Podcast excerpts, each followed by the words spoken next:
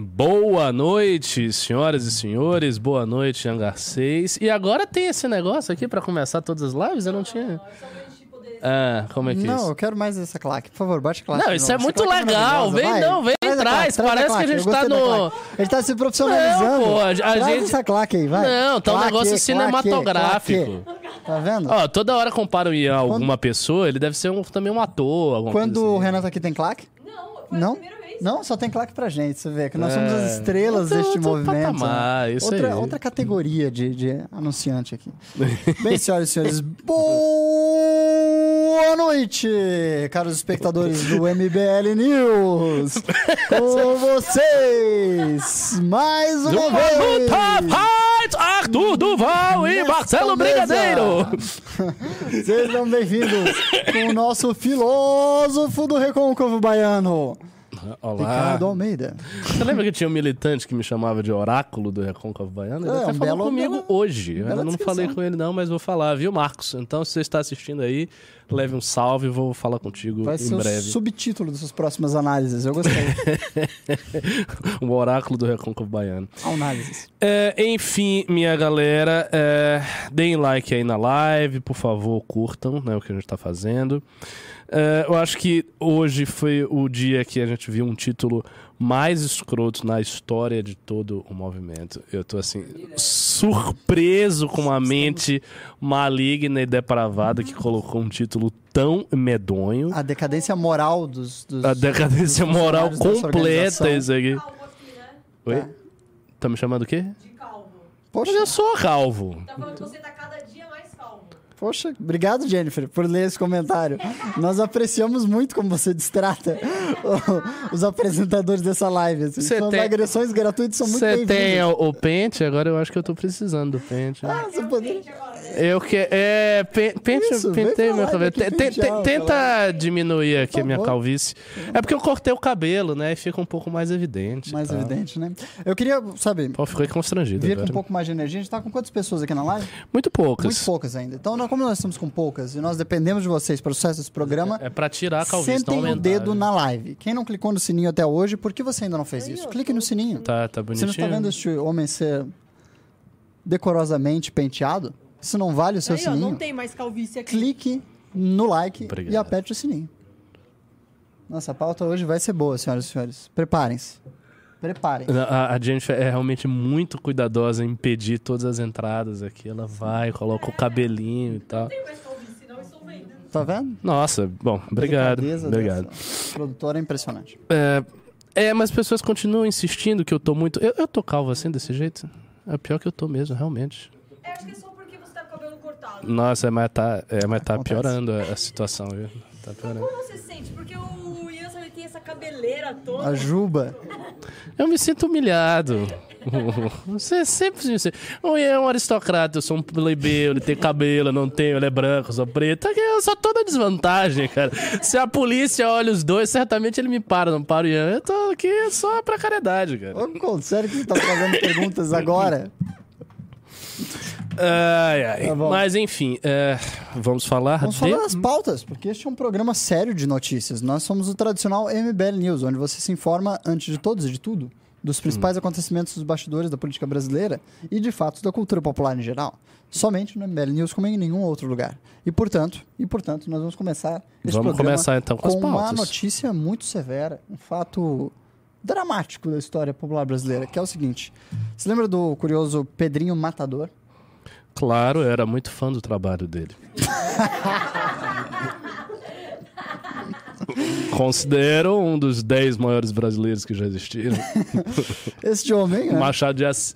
Não, não, Pedrinho Matador, Machado de Assis, José Bonifácio. ele encontrou seu fim. Eu fiquei sabendo. Na tarde de hoje, Chorei muito. o homicida, nacionalmente conhecido, em particular por vídeos no YouTube, onde ele contava em rigorosos detalhes as suas atrocidades, foi encontrado morto a tiro hoje, com o pescoço cortado. No município de Mogi das Cruzes, interior de São Paulo. Nossa, Mogi das Cruzes? Eu fui pra Mogi das Mogi Cruzes das ano passado. Tá. Que papo é esse? Caramba. Teremos um culpado? Não, não, não. Eu não faria isso com ele jamais. Eu, sei lá, eu entregaria a minha camisa pra ele assinar, um autógrafo, alguma coisa assim. Que coisa horrorosa, cara. Basta o título dessa live que já Não, é o. Pedrinho Matador é uma figura, assim, importante. Veja, é, no estrangeiro é muito comum que façam muitos filmes sobre serial killers. Por exemplo, saiu um, um excelente série, não foi nem um filme, foi uma série muito boa mesmo, sobre o Jeffrey Dahmer, né, aquele canibal. Isso, um psicopata canibal americano e tal. Pô, a Netflix fez uma série, uma baita série sobre ele e a gente tem um cara que matou muito mais gente. Que é brasileiro. Ou, ou seja, os sentimentos nacionalistas dos senhores não afloram nesse momento. Vocês vão ficar pagando pau pro psicopatas americanos, serial killers. Ah, é porque é americano, agora eu quero assistir na Netflix. Cara, você tem o Pedrinho Matador, um dos maiores do mundo.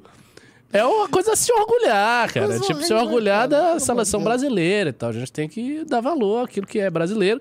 Fiquei realmente muito triste com ele, mas eu fiz um comentário no meu Twitter. Aliás, pra quem quiser seguir, já que lá no Twitter eu estou com uma foto, eu não estou tão calvo assim, eu tô melhor naquela foto. É o Ricardo underline MBL. Eu comentei o seguinte: eu disse, olha, na época que o Pedrinho Matador ele era assassino, ninguém podia com ele. Ele matava as pessoas dentro da prisão, ele matava fora da prisão, por isso que ele matou o pai dele, não sei se ele matou a. Né? Ah, ele comeu o coração do. Ó! quem é o Jeffrey Dahmer perto do Pedrinho Matador? Jeffrey Dahmer não matou o pai dele. O pai dele ficou de boa que é, um serial best-seller, killer. É, dele. serial killer fuleiro esse. O Pedrinho Matador matou o próprio pai comeu o coração. Uma coisa muito mais avançada. Pois bem, aí o que, que eu, eu falei lá no Twitter? É, eu disse o seguinte: é, o Pedro Matador, quando ele era assassino e tal, ninguém podia com ele. Ele matava todo mundo. Chegava perto dele, ele matava. Chegava, ele matava, matava todo mundo. Matava dentro da cadeia, matava fora da cadeia, matava o pai, matava a mãe, matava, matava quem fosse, não tinha nem. Aí o que, que faz o Pedro Matador? Ele sai da cadeia. E ele vira a pior raça que tem, que obviamente não é um psicopata, é o youtuber. Ele se torna a porcaria de um youtuber.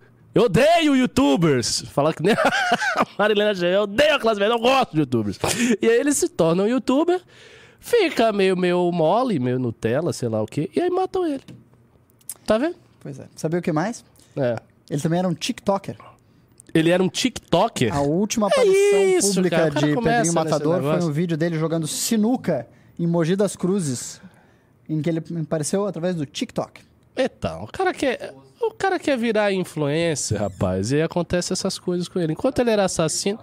Enquanto ele era assassino mesmo, o pessoal tinha medo. Ah, Pedro Matador chegou, a galera ficava assustada. Aí o cara vira TikTok, jogando sinuca, ah, ali jogando, fazendo dancinha com a cabeça dos outros. Ah, aí já virou palhaçada. E por isso que morreu.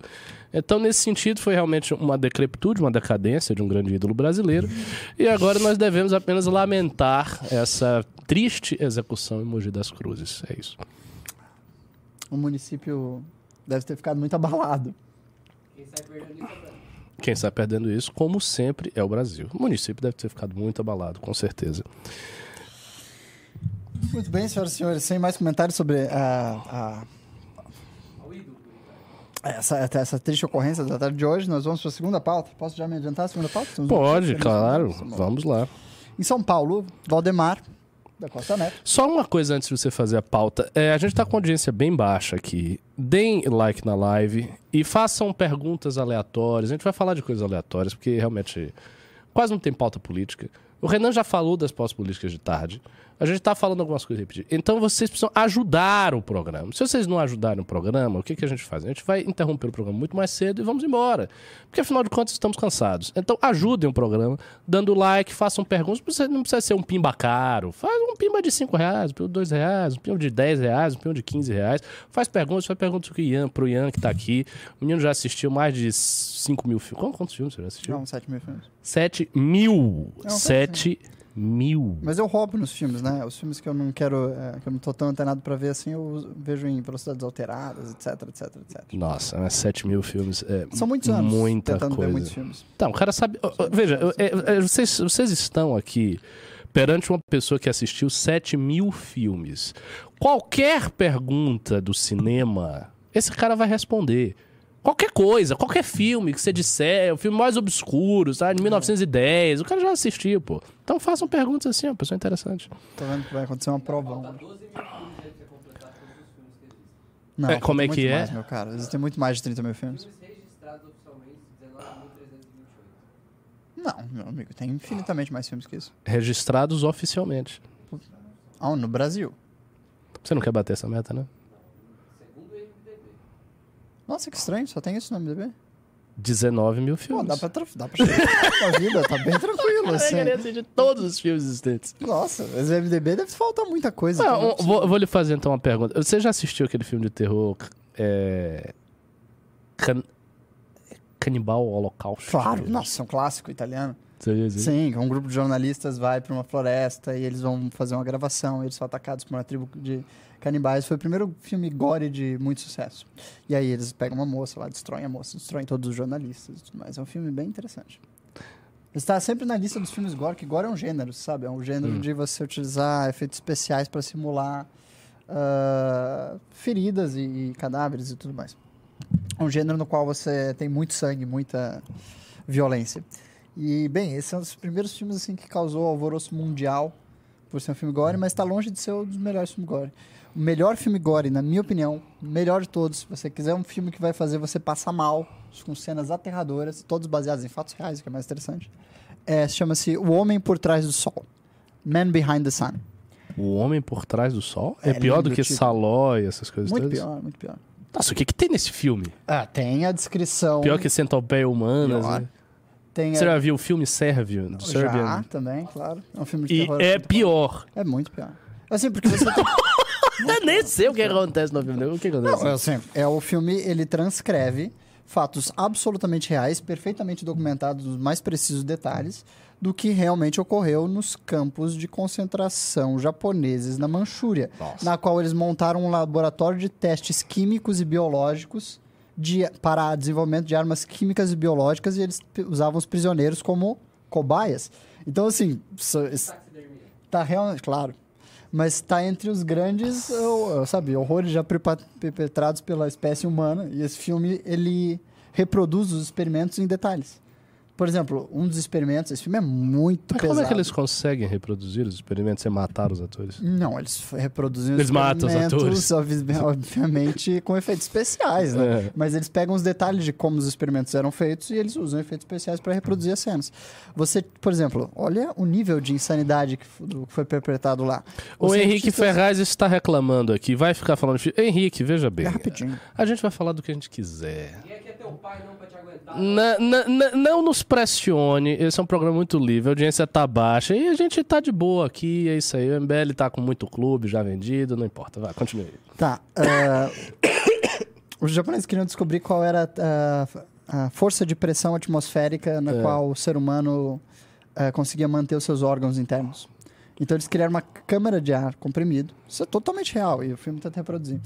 Na qual eles colocavam os prisioneiros de guerra dentro e aumentavam a pressão, a TM, da, da câmara, até que os órgãos da pessoa fossem expelidos por todos os orifícios que existiam. Isso foi testado e testado e testado em mulheres, crianças, adultos, de toda sorte, para que o governo japonês obtesse essas informações.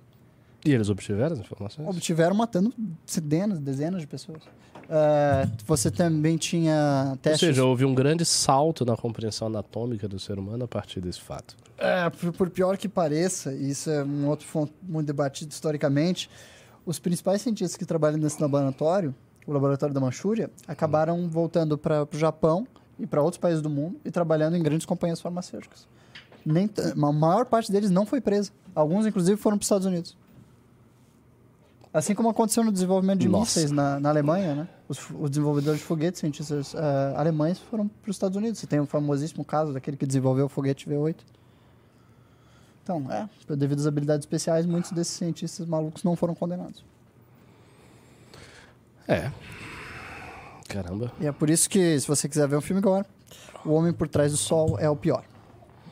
É, tem, estão perguntando se você assistiu O Farol. Esse é um claro, filme recente. claro, claro. Farol, maravilhoso. É, um, é do mesmo sujeito que escreve, fez The Northman. É uma produção da A4, Nossa, eh, na qual você tem lá dois atores excepcionais num conto de terror muito baseado nos. eh, muito inspirado nas obras do Virginia Woolf, a do Edgar Allan Poe e outros. É muito poético, Eu li o Farol da Virginia que não tem Woolf. nada a ver com o. Eu li há muito tempo. Tipo, Eu era adolescente, acho que tinha uns 13 anos.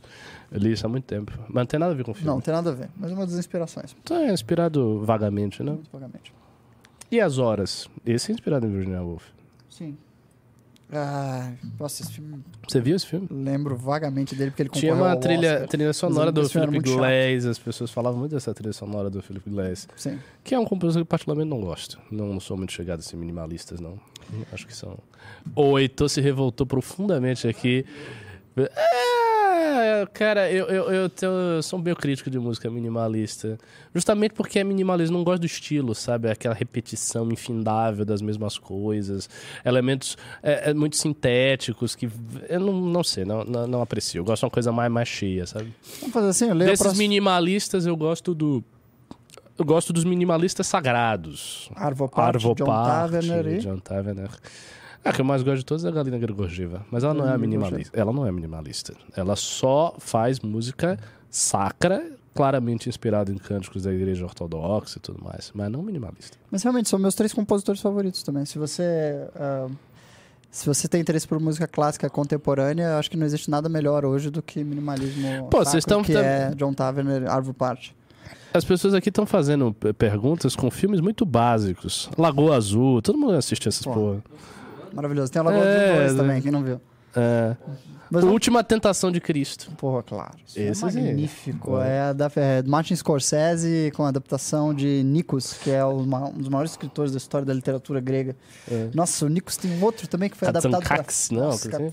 Tem, tem Não, o estranho. Zorba o Grego, pô. Zorba é Grego. obra dele Anthony também. Quinn. Isso, Anthony Quinn. Nossa, É, que isso eu vi. Zorba E tem um Grego eu vi há muito tempo atrás. Muito raro que eu encontrei recentemente, que se chama-se. Como é que é? A crucificação imitada, ou depende de como você traduza, a recrucificação de Cristo.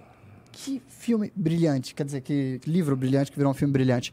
Uma cidade do interior faz uma daquelas muito tradicionais que existe no mundo todo, até no Brasil, que é uma, uma espécie de peça de teatro de vários dias, na qual todos os membros da cidade refazem as histórias de Cristo, ou seja, todo o percurso até ele ser crucificado. E aí, o- um fazendeiro lá, não muito popular, é escolhido para ser o Cristo, enquanto essa cidade está sofrendo uma disputa, no, porque o Império Otomano está tomando posse da cidade. E aí, esse jovem resolve conduzir a, aquele município, aquela cidade, aquele vilarejo, a abrigar refugiados de uma outra região. E isso vai mimetizando a história bíblica enquanto essa situação decorre durante eles estarem interpretando uma peça de vários dias. Então, tipo, é uma tripla referência dentro do filme, muito, muito bem construído. É, parece bem interessante mesmo. É, mas vamos para a segunda pauta e a gente vai Bora. Bora, bora, pauta, bora. Filmes e pauta? Então, Vamos assim.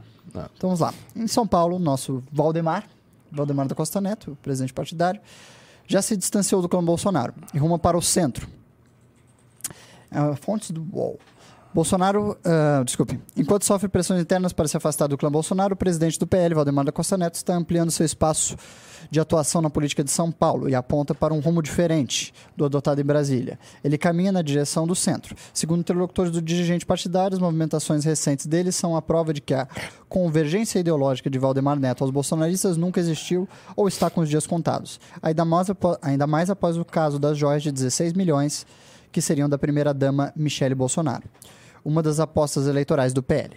Quem conhece Valdemar da Costa Neto aposta que ele não romperá com a família Bolsonaro imediatamente, mas que já deu início a um trabalho de construção em São Paulo, seu estado, de uma BR que o permite estar bem colocado no xadrez político eleitoral sem depender do ex-presidente ou seus familiares. Cada vez mais enrolado com a justiça, Articulações recentes comprovam que o presidente do PL se distanciou do bolsonarismo radical em sua BR eleitoral. André do, André do Prado, afiliado político de Valdemar da Costa Neto, deverá ser o novo presidente da Lesp, com apoio inclusive do PT e a bênção do Palácio dos Bandeirantes. Isso é fato, o André do Prado deve ser o novo presidente da Lesp. Hum, sim, sim, sim. É, bom, sobre isso, é, eu estava cogitando recentemente o seguinte, que eu também comentei no Twitter. É, talvez Bolsonaro esteja com uma tática que não é uma tática burra. Aguardar algum tipo de ruptura grave entre o sistema e o PT para ele poder voltar. Porque o que que Bolsonaro certamente pensa? Ele sabe algumas coisas sobre o ethos, sobre a alma do brasileiro. Primeiro que ele sabe que o brasileiro é ingrato. Né? Toda pessoa que conhece um pouco da antropologia do brasileiro atual sabe que nós não somos um povo muito grato e tal. Isso significa que a gente esquece rápido os nossos supostos ídolos. Ah, o Bolsonaro, as pessoas amam o Bolsonaro. Eu sempre dou essa comparação. Todo mundo ama o Bolsonaro, mas quer pegar a mulher dele. Então, assim, já é um amor meio mal menos, né? Aquela coisa toda. E ele sabe, ele vai voltar, vai ter problemas graves aí na justiça, daqui a pouco acaba preso e ele vai se dar mal. Ou seja, ele não vai querer fazer isso. Segundo fator, eh, ele já está reparando lá de fora que o governo Lula não está começando bem. Né? Ele pode fazer várias inferências sobre isso. Então ele está vendo que o governo Lula não está começando bem. E ele também sabe, acredito eu, que toda essa coisa, ah, o STF é comunista, não sei o quê, os comunistas, o sistema é comunista, ele sabe que isso é conversa. Ele não é tolo a ponto de acreditar nas suas próprias mentiras. Ele não acha isso. Esse é um, esse é um cara que conviveu assim mais de 20 anos ali dentro, ele não tem, ele tem uma certa noção que não é assim. Então o que, que eu acho que ele pode estar fazendo? Eu acho que ele pode estar aguardando ter uma grande ruptura do sistema, de forma que ele possa voltar e fazer um pacto para não se tornar inelegível nem ir para a cadeia, como opção de confronto ao PT, abençoado pelo próprio sistema. Garantindo. Olha só, não, isso é um plano arro... seria um plano arrojado, seria um plano arrojado, mas tem algumas coisas que tornam esse plano não impossível, embora improvável. A primeira coisa é está havendo problemas no governo PT. Esses problemas eles podem se avolumar e entrar em tais contradições que o próprio acordo que foi feito entre o establishment e o Lula e o PT se rompa. Porque houve um acordo. Sim. O PT foi preso com a anuência de todos os tribunais superiores. Bom lembrar disso aí. O PT foi preso graças a várias decisões que o STF soltou, eh, emitiu e que corroboraram isso. E que levaram essa, a essa situação. Então, ah, houve uma mudança, houve uma mudança de perspectiva. Essa mudança de perspectiva se deveu aqui. Se deveu ao Bolsonaro ser um cara de direita, ao Bolsonaro ter pautas conservadoras, a ele ter mantido várias pautas liberais do governo Temer, coisa que o Bolsonaro fez, que é uma coisa que o establishment gosta. Ele manteve a política de preço do- da Petrobras, por exemplo. Só, só para ter uma ideia. Então, o, o governo Bolsonaro não fez, assim, essencialmente, do ponto de vista da economia, ele não fez um governo antissistema em termos econômicos. Não fez. Ele fez, assim, ele estendeu o Auxílio Brasil, tá, mas isso estava dentro né, do, do, do entendimento do sistema. Ele não fez um governo de ruptura com capital. Ele não fez um governo muito, obviamente, não fez um governo de ruptura com o agro, que representa uma fatia importante do sistema político brasileiro. Ou seja, se o Bolsonaro não tivesse aquela retórica exacerbada e de confronto com as instituições e uma militância atacando o STF, se ele não tivesse tudo isso, Bolsonaro teria passado pelo crivo do sistema político brasileiro de forma muito incólume. Ele fez todas as alianças necessárias para isso. Ele se aliou ao Centrão, ele manteve os interesses do capital, ele manteve os interesses do banco, ele manteve a política de preço da Petrobras, ele manteve os interesses do agro, etc, etc, fora os militares que ele botou no jogo também.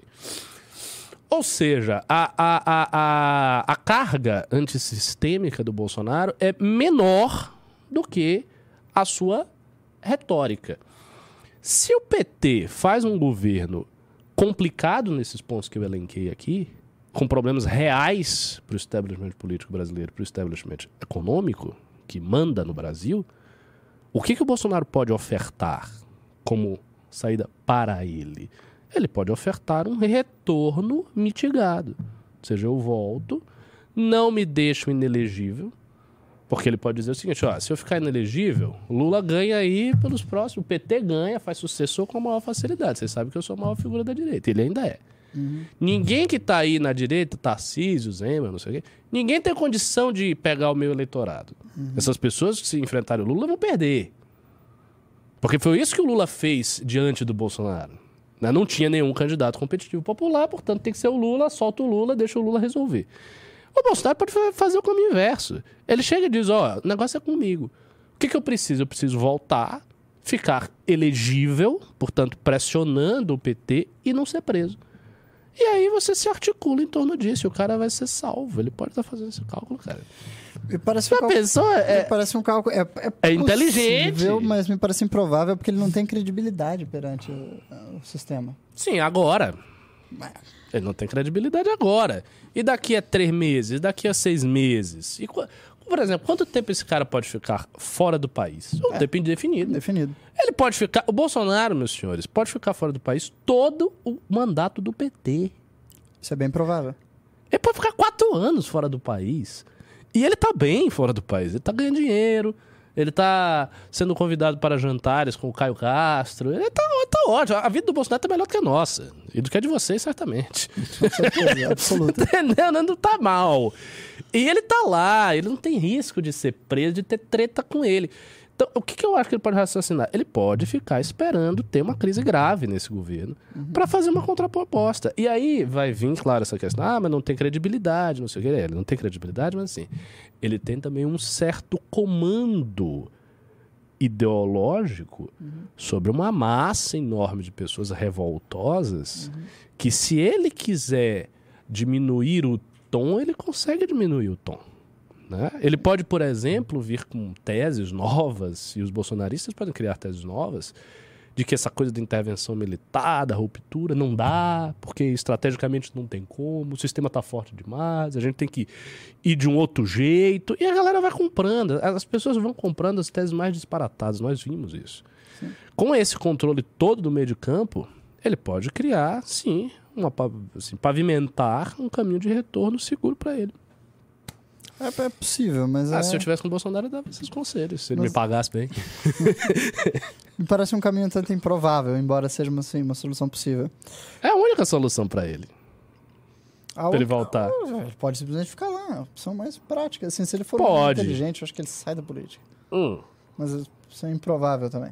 Ele pode, você tem razão, ele pode ficar lá indefinidamente e tal. Mas aí, assim, pode haver alguma extradição. Quer dizer, não tem extradição porque ele não é criminoso a rigor, né? É, mas que, assim, a família dele tá aqui, né? Não é Ele vai ter conveniente. que transferir todo mundo, ele vai ficar lá e a família vai ficar aqui, acabou? Bem, parece que ele vai se divorciar, não é? Vai? Não sei. Eu suponho, pelo andar da carruagem, que vá. Ah. Minha suposição. Minha suposição. Mas aí a Michelle não vai ser mais a Michelle Bolsonaro. Não, claro. Ela vai ser só a Mas Michelle. essa especulação de ter essa moça É. como candidata à presidência me parece patética. Eu também assim, não não é acho, não acho. Isso me lembra quando aquele governador DF lançou a esposa no lugar dele e ela Sim, fez uma das aquela- piores campanhas da história humana. Ela, ela, eu vi essa mulher no debate com um- ela tinha uns papéis, um papelzinho assim, Hum, ela, ela ficava lia no meio do papelzinho. debate. tá? E ela teve aquela famosíssimo momento em que ela Foi um governador muito, muito importante no, foi no um dos governadores mais populares do DF, que tinha uma, uma esposa não muito brilhante. Não era o nome, né? É, Você consegue, acho que era Roriz. Você consegue- Roriz, Jorge Roriz. É, não era Jorge Roriz, buscar, Roriz. Buscar o momento em que ela fala no debate que ela vai defender toda aquela Jorge Roriz, toda aquela governador lá do Distrito Federal. corrupção. Dá- esse momento é épico, assim, um dos grandes momentos dos debates estaduais brasileiros. Hum. E assim, ela era a favorita, porque ele tinha todas as intenções de votos, esse governador. Só que o desempenho dela em campanha foi tão horripilantemente ruim, assim, foi um negócio tão patético. Ela se embaralhava e dizia coisas tão fora. Eu acho que é, dá uma olhada. Procure, quero defender toda essa corrupção. Procure essa palavra, você vai achar. Mas a, a Michelle Bolsonaro não é- não é também uma cavalgadura. Acho que a Michelle. Na realidade, eu diria que a Michelle Bolsonaro iria melhor, talvez, numa campanha até do que o Eduardo, viu? Ah, não, Eduardo tem um pouquinho de experiência de campanha. É, Ela tem- Mas ela é mulher, ela. As, as pessoas são mais flexíveis se tratando de mulher. Ela é mulher, ela é mulher jovem, ela é bonita, ela fica bem no, no negócio, é evangélica. Tem alguns adendos. Tem, tem alguns adendos. Eu não acho que vão querer apostar ne- ne- nela pra isso, porque ela teria que realmente tipo, cativar muito a militância bolsonarista, que é uma militância machista, né? Então, assim, o fato dela ser mulher eu acho que já é um, um pouco problemático, especialmente se, se ela se divorcia, já era. Divorciou do capitão, os caras vão votar na mulher que divorciou do capitão, a galera já vai dizer que tava traindo, Osmar Terra, vai vir meme pra caramba. O Carluxo pega aquela máquina de meme e a Michelle vai virar uma grande puta do Brasil. Por favor, ele, senhores. Ele faz isso. Um react aqui a um, a um dos melhores momentos dos debates políticos brasileiros. Nossa, eu assisti isso. Você já viu isso? Já, isso é o quê? já sei. 2000 e? Isso aqui é muito bom. Eu quero defender toda aquela corrupção. Na Globo. Muito Na Globo. Eu quero defender toda aquela corrupção. Ela tava sendo perguntada sobre o que que ela quer defender do governo do marido dela. A pessoa mais Ela sincera que já apareceu ela em programas E políticos. depois ela, ela se dá conta, muito depois que ela tinha dito isso. E, nossa senhora, ela continua falando, isso fica mais naturalizado do mundo. isso. Ah, os debates brasileiros são muito bons, né? Acho que poucos países do mundo têm debates como os nossos. assim, É, cheios de, de é. momentos anedóticos e criativos como esse. Esses debates do Lula e Bolsonaro também foram, assim, não, não tiveram nenhuma qualidade, mas foi um debate também diferente. Né? A Globo botou os caras pra ficar andando, se confrontando, eles quase se bateram. Ah, eu gostei desse modelo. Uhum. Sabe, sabe que na França tinha um modelo tradicional que era assim, ó. Ah, tinha duas cadeirinhas bem pequenininhas e uma mesa minúscula. E aí cada um dos dois ah, sujeitos que estavam no segundo turno para primeiro-ministro lá tinham que ficar sentados assim, tipo, quase com o nariz encostado no outro e, um e só um microfone no meio. E aí qualquer coisa que eles dissessem, eles tinham que dizer assim, com o rosto encostado no adversário e duas horas de debate assim, a milímetros do oponente. Uhum. Era um modelo bem bonito. Você vai ver uns debates do Mitterrand, eu acho, anteriores, você vai encontrar umas coisas assim. É, aqui no Brasil, se acontecesse com o Lula e Bolsonaro, ia ser etapa, viu? Com certeza eles não iam, não, não iam aguentar ficar um com a cara no, perto do outro, assim, não. Mas gostei bem de- desse vídeo. Não, como eu falei, não acho que a Michelle vá pra lugar nenhum enquanto presidente. Acho bem difícil. A não ser que ela tivesse a anuência explícita do próprio Jair Bolsonaro. Coisa que ele não vai fazer, porque aí ia ter problema na família. E sobre o Valdemar, mas quem que não conhece? Claro que o Valdemar vai se afastar. E claro que ele vai buscar a melhor condição pra ele, pô. Ele é mensaleiro, tava com o PT, tá com todo mundo. Acho que ele vai ficar adotando o bolsonarismo em algum momento. Isso não existe. E a Janja? Janja será candidata? Alguns veículos de bastidor De têm dito que a. Janja será candidata. Você acha que não? Cravo aqui previsão que isso jamais vai ocorrer. Nem o Senado, nem o deputado? Ah, não, não, não, não. Peraí, calma. A presidente. Ah, deputado, Senado, deputado, assim, se ela se candidata, ela ganha fácil. Fácil. Senado, Senado não é tão, tão simples assim, não, porque é, Sim, é bem mais, é, o sarrafo é bem mais alto. Agora, a, a, a deputada, com certeza absoluta. Mas eu não acho que ela vai querer se, se candidatar a deputada, porque, assim, fr- francamente, pra ela, Janja, ser deputada é menos que ser primeira-dama. Mas, sim, mas estamos falando disso num eventual fim de mandato do Lula. Ah, sim, no finalzinho, né? É, nesse caso, sim. Nesse caso, eu acho que ela pode se candidatar ela é muito mais jovem, é bem É, faz todo sentido. É uma militante sentido. histórica do partido, é a minha tese. Só que Lógico. tem alguns veículos de notícias que estão dizendo que ela poderia ser uma eventual sucessora. Duvido. Mas me parece muito improvável. O cara lançou a Dilma, mas ele não vai repetir o erro. E outra coisa, o PT não deixa. O PT não. Assim, o, o, o bolsonarismo não tem semelhança estrita ao lulismo. O Lula tem um partido que é um partido grande é, por trás dele. Ah, ele é maior que o partido. Sim, como líder popular, mas o partido exerce um peso ali, viu? O cara não fica solto e faz o que ele quer. Não é assim. Bolsonaro não. Bolsonaro não tem partido. Ele entrou em partidos de aluguel e tal, foi entrando pra lá, entrando pra cá, tentou fazer o partido dele, não conseguiu. É uma situação totalmente diferente, uma coisa muito mais familista ali, eles mesmo decidem aquela corriola. Então não acho que o PT deixasse isso. Eu acho Mas- que o PT ia tratar, sinceramente, se isso acontecesse, o PT ia tratar o Lula como um velho gagá. Não dizer, Lula, fica quieto aí, não, não tem condição, não. Tá, já, foi- já foi, Lula. Para com isso, para de falar, Lula. E eles iam tocar o bar. Mas tem uma grande diferença, né? Ah, a Janja é uma militante histórica do PT. Não uma militante muito Tudo bem, mas é isso uma que. militante histórica. É, mas é isso que eu ia dizer. Ela não é uma militante importante. De Ela se fato, tornou não. importante porque ela pegou o, o chefe. Inclusive, suponho eu, deve ter uma inveja no partido danada por causa disso, né? Bem Porque a, a galera mais, enfim, mais capaz do que a Janja, que já fez muito mais coisa pro PT, deve olhar assim, pô, essa mulher só tem preeminência porque tá com o cara aí. Então, eu não acho, né?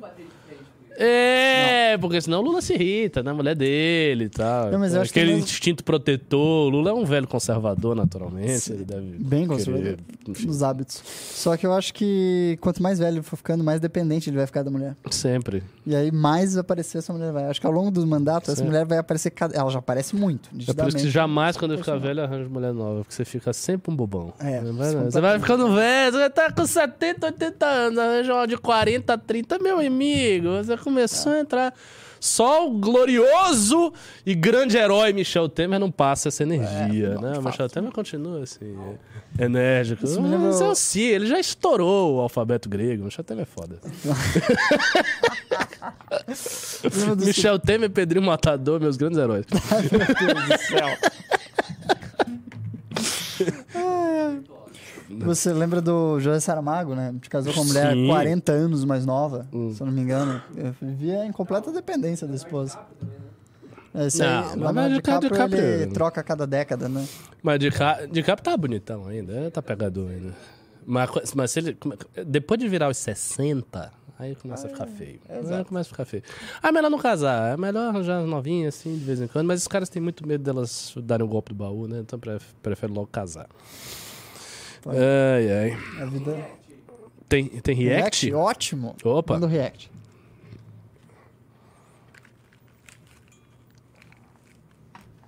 O que vamos ver, nosso operador? O que vamos ver? Porque quando o meu nome foi colocado para apreciação da Assembleia Legislativa, como postulante ao cargo de conselheira do Tribunal de Contas, Ah, que passei a ser alvo sistemático de um ataque, de uma série de ataques. É lá na Bahia, na mesma terra. O que é aquela moça? O que, que é? é a É esposa do. Críticas são normais na democracia e eu as aceito tranquilamente, ainda que discorde delas. O problema maior é que muitas dessas críticas foram de cunho pessoal, verdadeiras agressões a uma mulher. Eu não tô entendendo direito o contexto desse negócio, mas, né, velho? Tentando me desqualificar apenas por eu ser casada com o ex-governador da Bahia, Ela está sendo atual ministro da indicada. Casa Civil, Rui Costa. É. Ah, rapaz! Nem trajetória sabia que o. Rui Costa tinha casado com essa mulher. Toda a minha experiência como gestora pública, Ah, que todo que o é, trabalho que senhora? desenvolvo, social que desenvolvo há décadas, Nem sabe falar direito. Tentaram apagar a minha história. Peraí, ela foi casada com quem antes do Rui Costa? Com o Rui Costa, né? Não, mas antes ela foi casada com mais alguém? Foi isso que ela disse? Mas alguém importante? Volta ali, volta ali, volta ali. Ah, tá casando parte. bem, minha senhora. Ah? Tá bom, vai lá. Mas basicamente, recentemente, É. eu acho que o Globo fez uma matéria muito interessante de que um grande número de ah, ministros do TCM, dos Hum. estados, tribunais de contas estaduais, são esposas de governadores. Cara, o Tribunal de Contas Estadual Municipal é Vocês, vocês sabem o que é um tribunal de contas? esculhambação O total. Tribunal de Contas é um tribunal que existe para aprovar ou reprovar contas. Ou, ou seja, dos estados, no caso tem o Tribunal da União, o Tribunal de Contas da União, que fica em Brasília, tem o de todos os estados do Brasil, e São Paulo é o único município no Brasil inteiro que possui um Tribunal de Contas municipal. Que em tese não deveria existir, porque as contas do município são aprovadas pelos, pelo estado. Então, um tribunal municipal que custa dezenas de milhões de reais não tem nenhuma serventia nem utilidade aqui em São Paulo.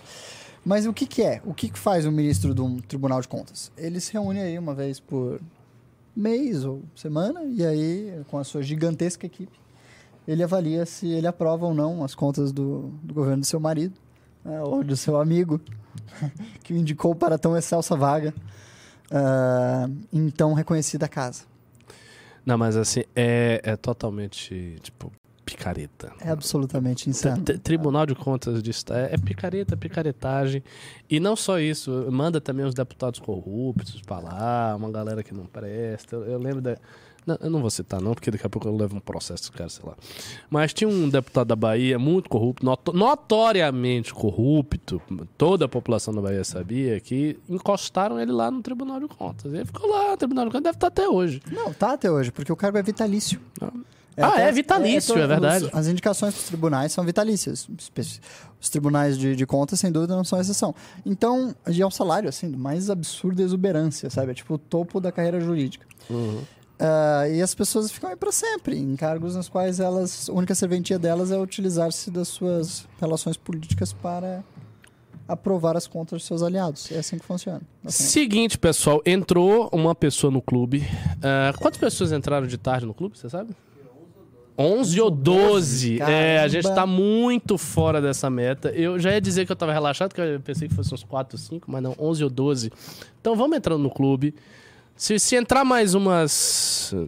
Deixa eu ver, mais umas. Três duas pessoas, três pessoas, a gente passa o maravilhoso trailer do Curtis Arvin. Sério, entrem aí, pô. Eu só peço fazer propaganda, tem que ficar. Entre porque o clube e tal, é um real por dia, os conteúdos são maravilhosos. Mas assim, eu fiz conteúdos maravilhosos pro clube hoje, o dia inteiro. Portanto, eu estou cansado, eu não quero fazer propaganda. Eu já fiz os conteúdos maravilhosos. Os conteúdos maravilhosos já estão lá.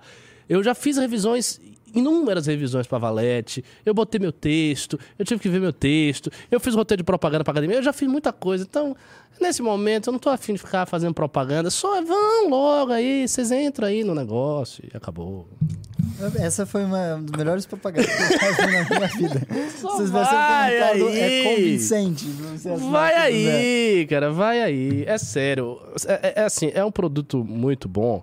E assim, sem falar, sem falar que é o clube é o esteio para manutenção do MBL.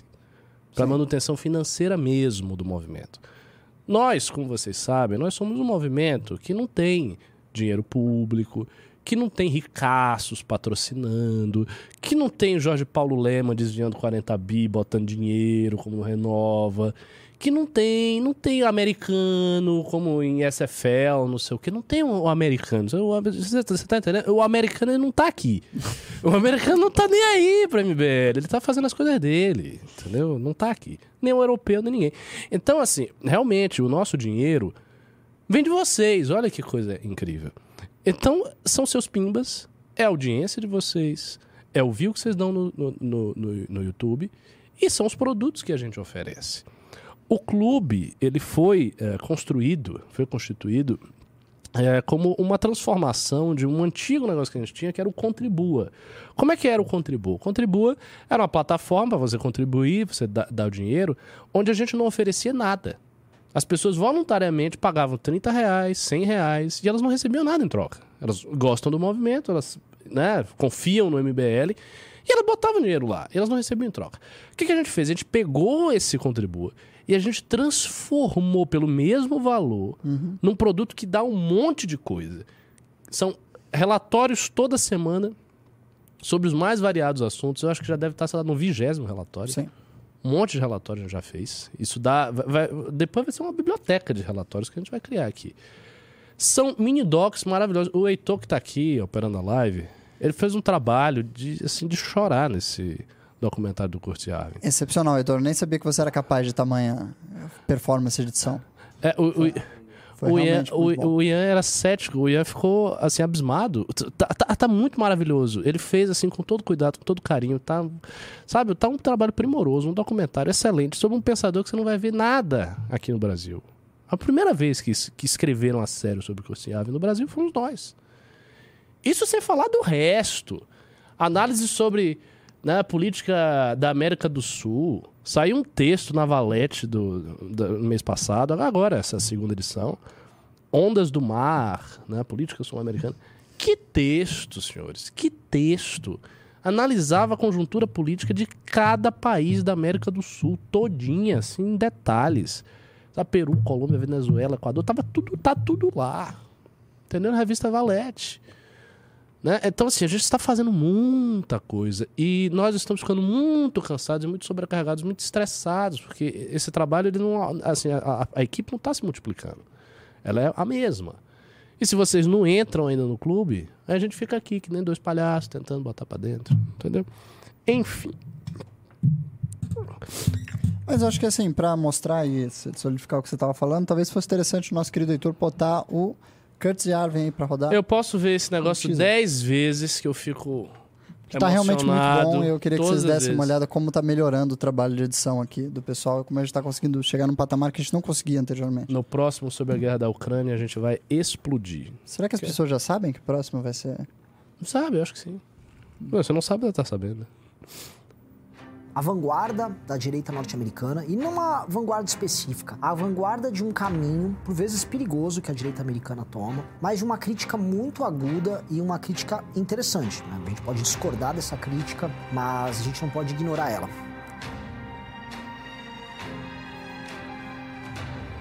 Do you recall what Clemenceau once said about war? He said war was too important to be left to the generals. But today, War is too important to be left to politicians. They have neither the time, the training, nor the inclination for strategic thought.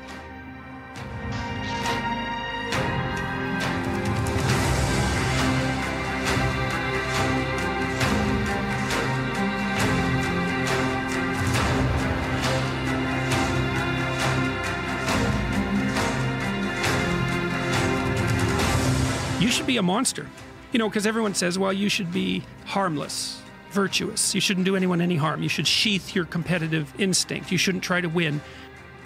Nesse ponto, você é capaz de perceber que há uma linha que vai do Curtis Yarvin ao Peter Thiel e ao Elon Musk. You know, you, you don't want to be too aggressive. You don't want to be too assertive. You want to take a back seat and all of that. It's like, no. Wrong. You should be a monster, an absolute monster.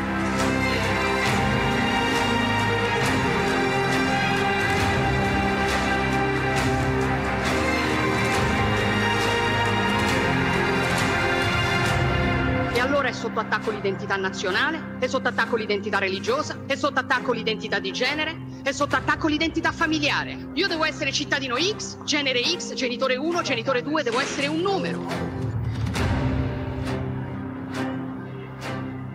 Perché quando sarò solamente un numero, quando non avrò più un'identità, quando non avrò più radici, beh allora sarò lo schiavo perfetto in balia della grande speculazione finanziaria, il consumatore perfetto.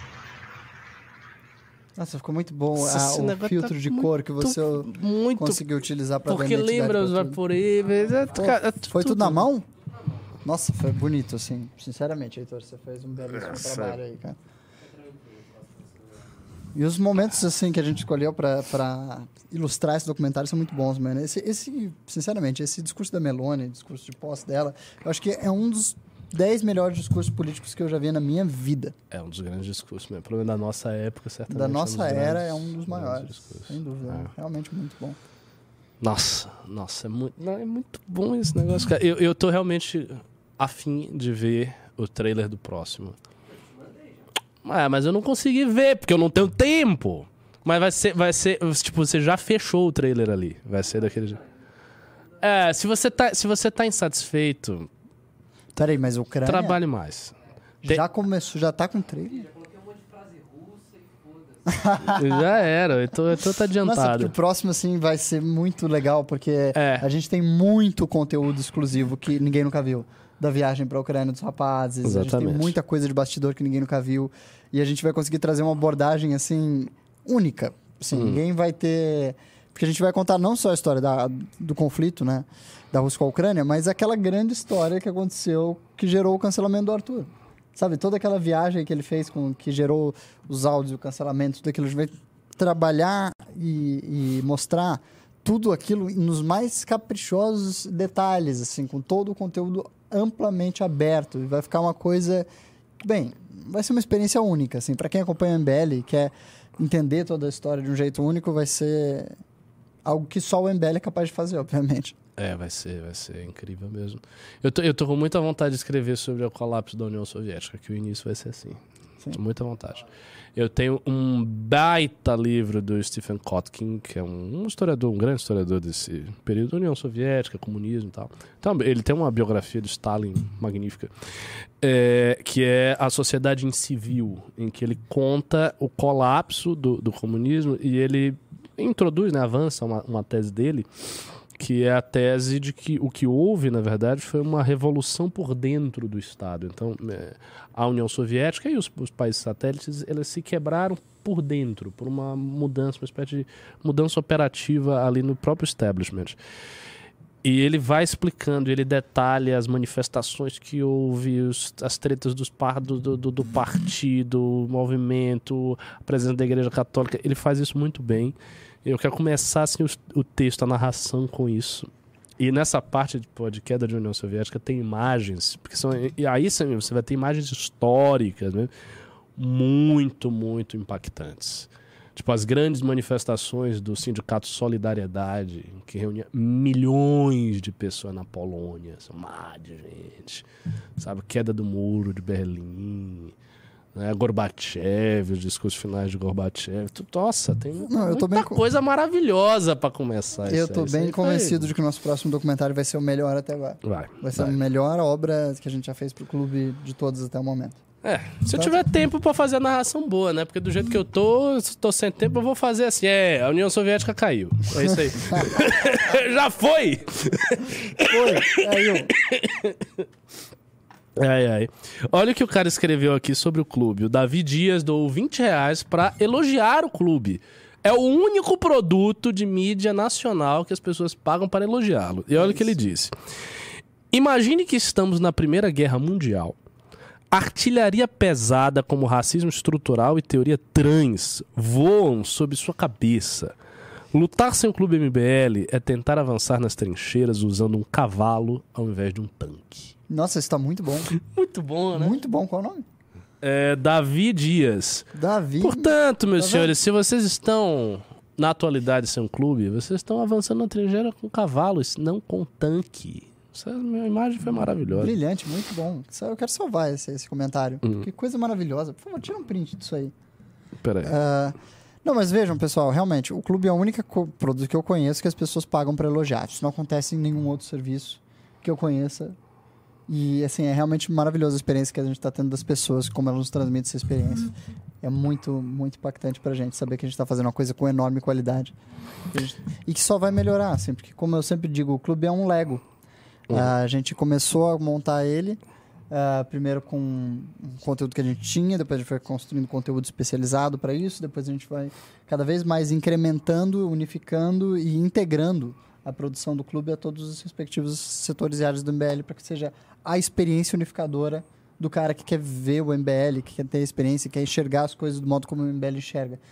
E estamos caminhando muito rapidamente para esse sentido. Espero que no final desse ano a gente já vai ter o aplicativo do clube, a gente vai ter produções cada vez maiores, a gente vai ter tudo cada vez melhor. E o assinante, é Vai claro... ter um aplicativo do clube? Vai, vai ter o aplicativo do clube. E quem, ó, não, quem quiser continuar vendo pelo Telegram, não se preocupem, vocês vão ter a opção de ver pelo Telegram, vai ter o conteúdo especial no- eh, espelhado no aplicativo.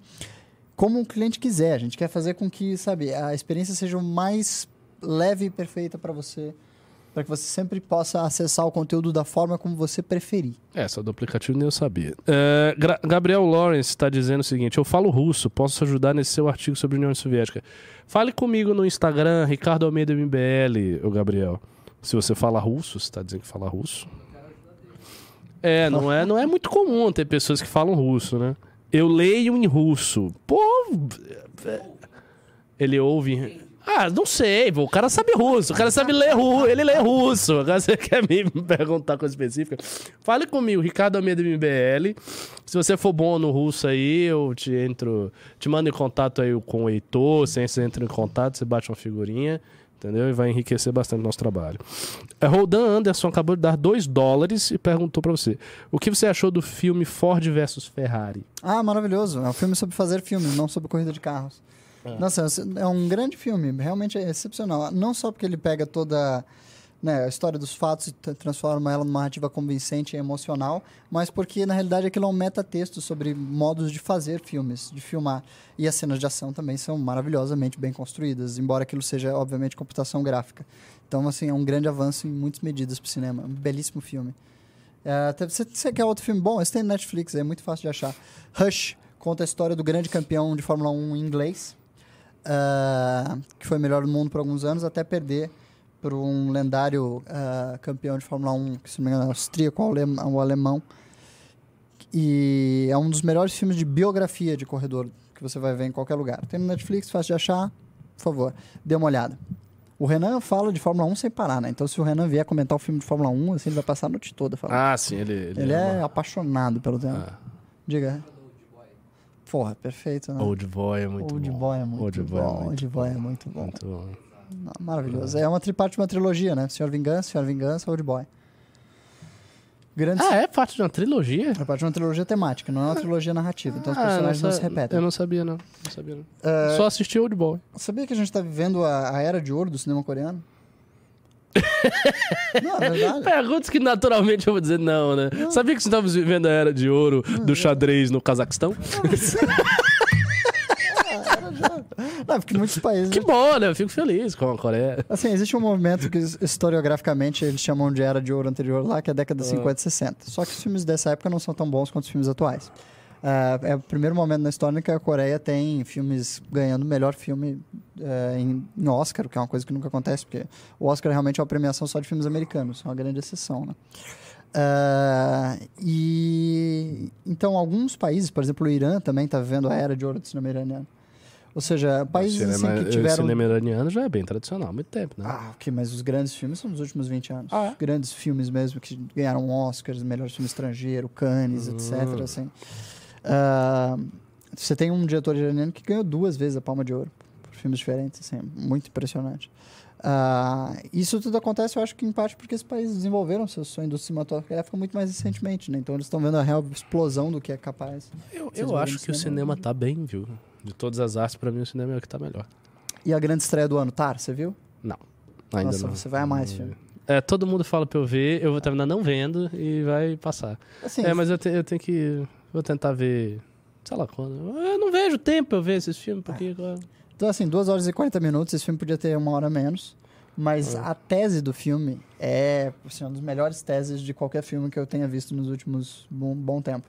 A tese Acho é, que quinta-feira eu vou ver. é sobre como ah, diferentes gerações da nossa cultura, por cultura eu quero dizer cultura ocidental em geral, das grandes metrópoles, dos países capitalizados, desenvolvidos, ah, enxergam os critérios artísticos.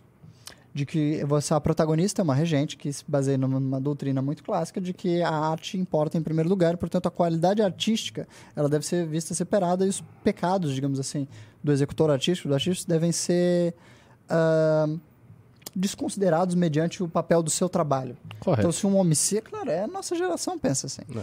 Se o, ah, é, ela está se referindo à arte, não a esportes, mas. é- Wagner. Wagner é um, filho da, um grande filho da puta. mas assim, se um artista é grandioso, Antissemita ah, os vícios mais. humanos dele devem ser desconsiderados em favor da qualidade de sua arte. E os seus vícios pessoais, na sua interpretação artística, também devem ser como é que é, rem- removidos da sua, da sua obra. Você precisa construir em cima do que é melhor, não do, de todas as leituras sociológicas que você pode fazer. E ela é professora lá de uma importante instituição acadêmica, além de ser de regente de uma orquestra muito conceituada, que é a Filarmônica de Berlim. E ela se depara com alunos que são ah, poliamorosos e têm sexo hum, descrito de modo muito arbitrário, etc. Pessoas muito jovens e joviais, digamos assim, desconstruídas. E ela tenta incutir esse pensamento dos alunos dela e acaba fracassando. Só que ela também não era um anjo, ela uti- utilizou-se da influência dela para fazer favores a- aos músicos da orquestra que fizessem a ela favores sexuais e bloquear a carreira daqueles que não fizessem. Ah, O que acaba gerando o suicídio de uma das. ah, de uma regente assistente que ela tinha na orquestra. E ela começa a ser perseguida com- por isso e sofre um cancelamento. E aí o resto do filme são os desdobramentos do cancelamento desta mulher e de como ela não aceita ser cancelada porque a qualidade da obra dela deveria justificar as suas, os seus vícios. Maravilhoso, maravilhoso. Eu realmente quero assistir. Eu acho que eu vou assistir quinta-feira. E a cena final, amigo, a cena final. Não, deve- É já, já falaram. mas- Só que as pessoas que assistem a cena final não vão entender, a maior parte. Porque é referência a um jogo, e aí eu coloco pra você. Porque, assim, se você quiser ver, lembre-se dessa, dessa, esse motivo pra cena final. A referência a quem ela tá tocando ah, são cosplayers de um jogo japonês chamado Monster Hunter. E é claro que muita gente, pouca gente Ah, é conhece Monster específico. Hunter, ninguém não vai saber do que se trata, né? Mas isso Eu elus- não vou, eu já não vou saber que a cena final é incrível. É Mas Hunter. isso elucida muito da, da cena final. Isso ajuda você a Pensei compreender. que a referência seria, sei lá, Palestrina, Bar. Não, Monster Hunter. final. Monster Hunter, a cena final. Não dá, nem nesse Monster filme a gente consegue se livrar dos otakus, pelo amor de Deus. Estão em todo, toda parte. Não, então. É, um cara, Marcel de Junqueira Tarraf, do 10 reais. Professor, fala um livro de história oriental em paralelo com o Ocidente. Renatão não passou do teste. No teste? Que teste? Ah, não, eu lhe dou um, um título. Maomé e Carlos Magno, Henri Pirene. Não, É, É um esse, este livro é, é um, é um clássico. A tese do Henri Pirene é que o Islã fez com que a, a dominação da Europa no Mediterrâneo se quebrasse e isso impulsionou a Europa à modernidade. Entendeu? Atribui a presença do Islã ali como modernizador da Europa, indiretamente. Que é uma tese bem importante, bem famosa do Pirene. Nossa, tem um pimbaço aqui, meu Deus! O aristotélico entrou aqui com a metafísica, livro alfa da metafísica, ética Nicômaco, entendeu? Da interpretação, nem, nem sei mais, categorias, e o cara deu 279,90. Pim, baralho, hein? Aristóteles nunca foi tão generoso com Alexandre assim, hein? Nossa senhora. Live com o professor Ricardo e ministro Ian merece super pimba. Uau, muito obrigado pelo reconhecimento, meu caro. Aristóteles. Cara, é só tem a, a gente, pô, quando, a- ó, ó, quando a gente recebe um pimba desse porte de Aristóteles, qualquer coisa, se a audiência pode estar baixa, a gente tá- já tá feliz, cara. Só falta receber um próximo do Platão. É, professor Ricardo, quais cursos, leituras para quem está começando na filosofia você recomenda?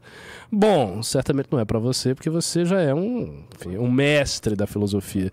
Mas para quem está começando na filosofia, eu sempre recomendo um livro simples, que é a História da Filosofia do Julian Maria. Sempre falo desse livro. Por quê? Porque ele é um livro relativamente pequeno, 700 páginas. Mas, ah, 700 páginas é muito. Não. Para um livro que abrange toda a história da filosofia é pouco. E é um livro muito claro, muito acessível, porque ele resultou das... Olha só a história desse livro, é interessante também. Você que gosta de histórias, de coisas... Esse livro é o seguinte, o Julian Marias, ele era um jovem estudante brilhante na Universidade de Madrid. E aí, ele, enquanto estudante ainda, resolveu dar umas aulas, né? Para desenvolver as habilidades dele como professor, sabia que... E aí ele formou um círculo de alunos, que eram alunos que nem ele, né? só era um aluno mais velho, né? E aí ele foi, foi dando aulas de história da filosofia para esses alunos. E aí tinha uma menina muito bonita que copiava tudo. Ela anotava cada palavra que saía da boca do Julian Marias. O que aconteceu? A menina fez todas as transcrições desse livro.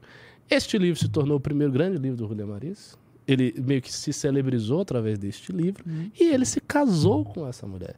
E se apaixonou por ela, se casou com ela e viveram felizes para sempre. Nossa, que história maravilhosa. É, pois é, Julian Maria. Também Brinque, brinque com ele, não. Pois é, esse livro que tem essa história linda é um clássico sobre a história da filosofia. Quando eu tava na UNB, esse livro era utilizado na introdução à filosofia. Todo mundo usa esse livro. É, esse livro é maravilha. é bem popular, assim. Faculdades usam ele mundo afora. É. Fora isso, ah, também, se vocês quiserem, eh, existe um canal do professor Paulo Estrela, com dois L's, Faria. Bote no YouTube, é um canal minúsculo, evidentemente.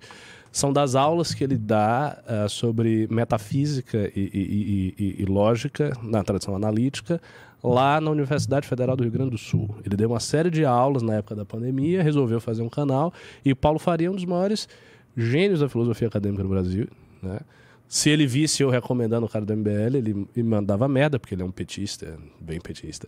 Mas é, assim, é um, é um grande professor mesmo, e ele tem várias aulas sobre Frege, Russell, Carnap. Então, se você tiver interesse em lógica, essa parte analítica, procure o canal dele. Essas duas recomendações aí. Excelente recomendação, muito bom É. mesmo. Temos mais pimbas? É, tem uns pimbinhos aqui, deixa eu ver. Pimbas, não. É, o cara tá falando aqui, ah, Julian, que foi amigo de Ortega. É, Julian foi amigo, uma espécie de discípulo de Ortega. Ele e o Zubiri. Mas Eu tava lendo Ortega, né? O Tava lendo a era da, da decadência artística, segundo Ortega. É. E aí eu te, até te contei a tese do Ortega, principalmente, que a, que a arte deve ser julgada segundo a sua capacidade de emular a, de emular natureza? a natureza humana e não por nenhum outro Ah, critério. Sim, sim, sim. sim. É. É, não sei. O que ele chama de Eu é acho que um é? pouco restritiva essa. ficção emocional.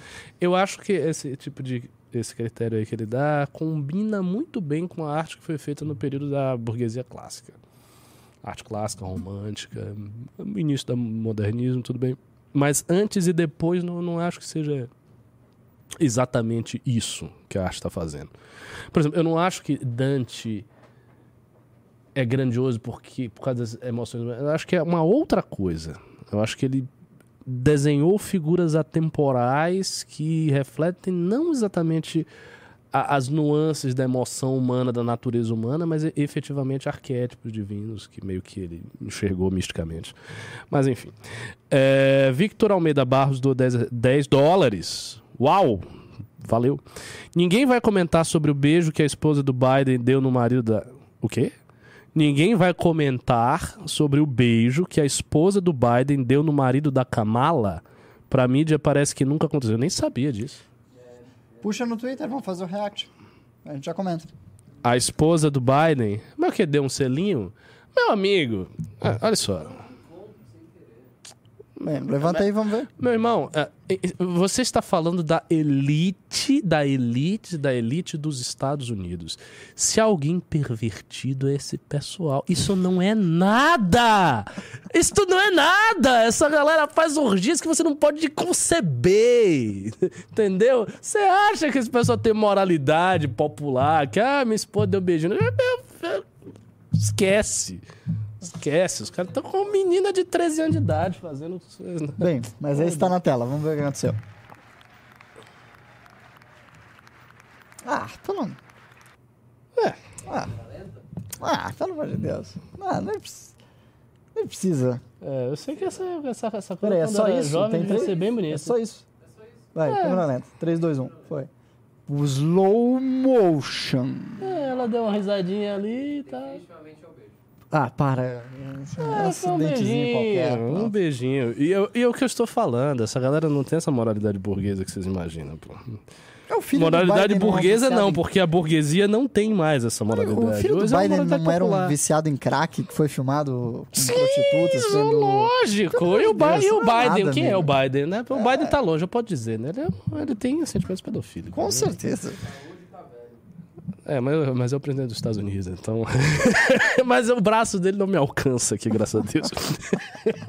eu posso falar essas coisas. Se eu fosse estadista, se fosse ministro, eu não estaria falando isso. Mas, enfim. É, Paulo Geyer. Paulo Geyer, Geyer, não sei. Dou 10 reais. O que acham do movimento cypherpunk? Cypherpunk ou cyberpunk? Cypherpunk. Cypherpunk Criptoanarquia. Eles são o pessoal por trás do Bitcoin, estão trabalhando em uma alternativa ao Twitter, descentralizada agora. Sugeri fazer um mini doc disso hoje. Não, de fato existe. Eu estudei um pouco esse assunto. Existia um movimento antes do Bitcoin ah, que eram ah, pessoas, digamos assim, viciadas, muito interessadas por criptografia. Então, eram listas de criptografia de diversos setores e haviam revistas de criptografia e havia um cenário cultural ah, que da onde emergiu certas ideias, dentre as quais o Bitcoin emergiu nesse contexto e nesse cenário. Então, muitas pessoas que escreviam sobre criptografia na época foram as primeiras pessoas que ajudaram a desenvolver aplicativos relacionados a criptomoedas, etc, etc, etc. Contexto bem rico. Não é que isso tenha uma, uma estética, digamos assim, mas tá- houve uma certa cultura forte. E bem, isso existe até hoje, só que eu acho que passou assim, o boom no qual isso era uma coisa underground e se maximizou para uma cultura ampla e restrita de sobre cripto e sobre os valores da liberdade, de defesa à identidade que a criptografia permite, como utilizar essas tecnologias para você ser, sabe, ser o homem livre e liberto no mundo, do que não depende do governo, depende da sociedade, etc, etc, etc. E o que eu acho que em o que está por trás dessa cultura, para quem tipo assim, não trabalha no setor, é uma certa ah, como é que é? desconfiança e um dese- desejo de se alienar do mundo, sabe? Se individualizar e garantir a sua liberdade ao custo de meio que não participar tanto da sociedade.